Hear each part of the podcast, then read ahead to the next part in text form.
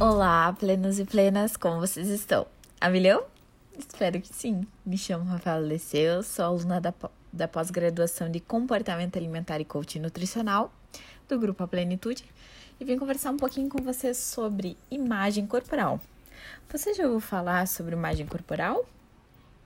Aqui a pergunta que eu quero levantar é: será que a forma que nós nos vemos, nos percebemos, o nosso, nossa composição corporal, será que isso influencia no nosso comportamento, na nossa alimentação? Bom, então eu vou contar um pouquinho para vocês sobre o que é imagem corporal. Bom, a imagem corporal é formada do nosso intelecto diante das experiências que vivenciamos com nossos corpos. Dessa forma, fatores psicológicos, fisiológicos, assim como sociais, resultam na maneira pela qual o indivíduo percebe-se e desenvolve representações mentais acerca da aparência e forma corporal. Podemos fragmentar a imagem corporal em duas dimensões: a perceptiva, que refere-se à projeção mental da nossa imagem corporal, e a atitudinal, referente aos pensamentos, sentimentos e comportamentos em relação à percepção da imagem corporal. Sentimentos em relação a nós mesmos permeiam as nossas experiências da, da nossa autoimagem. O fator social possui extrema relevância, uma vez que as imagens corporais são determinadas socialmente. Veja só, isso nos traz é, uma interessante conclusão.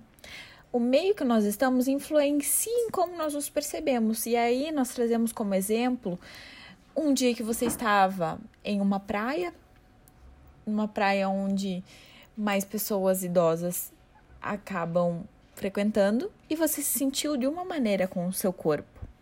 Mas quando você foi fre frequentou uma outra praia onde existiam pessoas um pouco mais saradas, malhadas, você se percebeu de uma maneira extremamente diferente.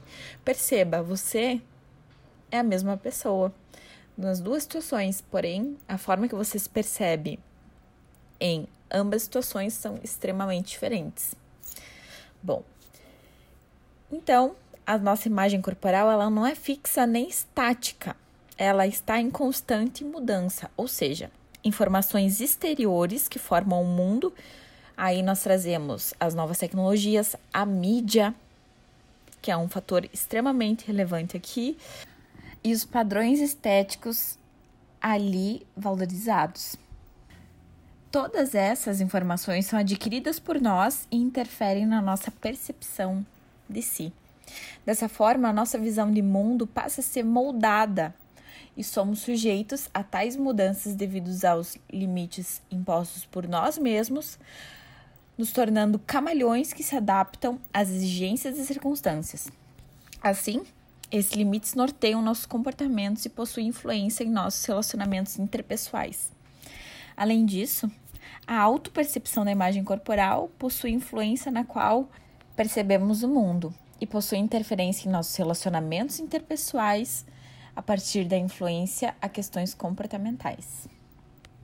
Bom, a forma que nós nos vemos interfere em nosso comportamento? Eu diria que sim com certeza.